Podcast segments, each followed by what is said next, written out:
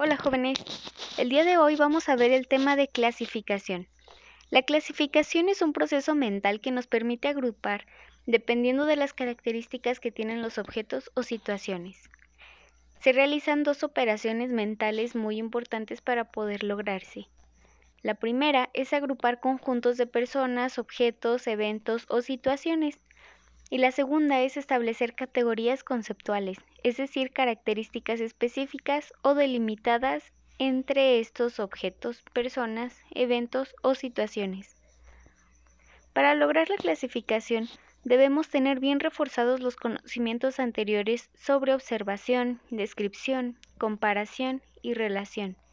En el manual viene el procedimiento para clasificar. Primero se define el propósito, para qué vamos a clasificar, qué quiero lograr clasificando, cómo lo voy a hacer. El siguiente paso es observar los objetos del conjunto e identificar sus características. El tercer paso es identificar semejanzas y diferencias. Luego establecer relaciones entre esas semejanzas y diferencias.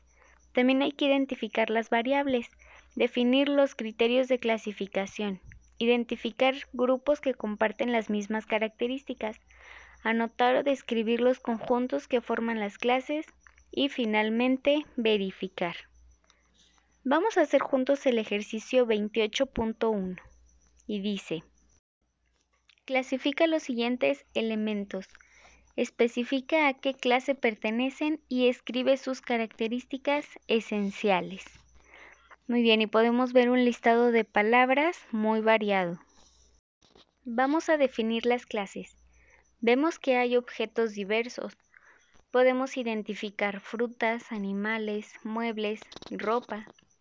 Entonces donde dice clase ponemos frutas y en los renglones escribimos todas las frutas que vemos.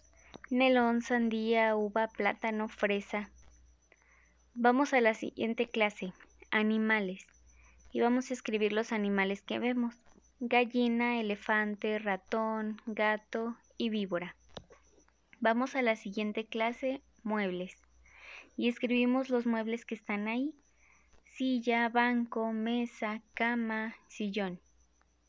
Finalmente, la ropa. Y escribimos las que vemos. Pantalón, zapato, camisa, saco y sombrero. Muy bien, ahora vas a realizar el ejercicio 28.2 y 28.3. Aquí ya especifica las clases. Por ejemplo, en el ejercicio 28.2 ya dice que vamos a clasificarlos por país, estados y capitales. En el siguiente ejercicio hay que clasificar en países de primer, tercer mundo y países de régimen socialista. Si tienes duda para saber cuáles son, puedes consultarlas en internet. Cuando termines le tomas foto y lo subes a los comentarios. Hasta luego.